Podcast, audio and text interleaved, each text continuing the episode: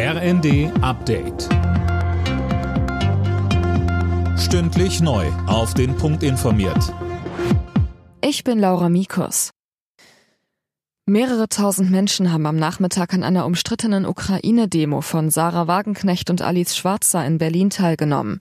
Unter dem Motto Aufstand für den Frieden forderten sie einen Stopp der Waffenlieferungen und stattdessen Friedensverhandlungen. Im Vorfeld der Demo hatte es massive Kritik an der Veranstaltung gegeben. Aus den Reihen der SPD hieß es etwa, die Initiatoren hätten sich stärker von radikalen Strömungen abgrenzen müssen. Laut Polizei verlief die Kundgebung weitgehend ruhig. Kanzler Scholz hat bei seinem Indienbesuch eine klare Haltung zum russischen Angriffskrieg gegen die Ukraine gefordert. Die Welt leidet unter dieser Aggression, sagte Scholz nach einem Treffen mit Premierminister Modi. Trotz des Krieges macht Indien weiter Geschäfte mit Russland.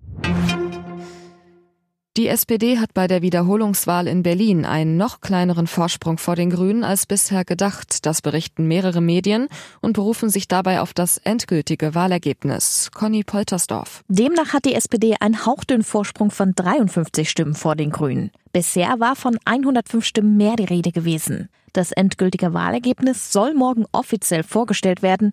Welche Parteien in Berlin künftig regieren werden, steht noch nicht fest. Deutliche Siegerin ist ja die CDU. Die will sich am Dienstag dann nochmal mit den Grünen treffen. Die regierende Bürgermeisterin Giffey von der SPD hat schon gesagt, dass sie gerne das bisherige Bündnis mit Grünen und Linken fortsetzen möchte.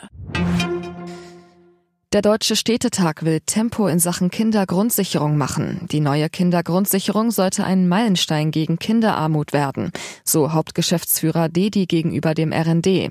Und eigentlich war sie im Koalitionsvertrag der Ampel vereinbart worden. Finanzminister Lindner war zuletzt aber etwas zurückgerudert. Borussia Dortmund steht vorerst an der Tabellenspitze der Bundesliga. Dafür reichte Dortmund ein 1 zu 0 in Hoffenheim. RB Leipzig hat das Duell der Europapokalaspiranten gegen Eintracht Frankfurt 2 zu 1 gewonnen.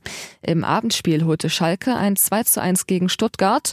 Außerdem schaffte Wolfsburg in Köln ein 2 zu 0. Bremen siegte gegen Bochum 3 zu 0 und Hertha BSC bezwang Augsburg 2 zu 0.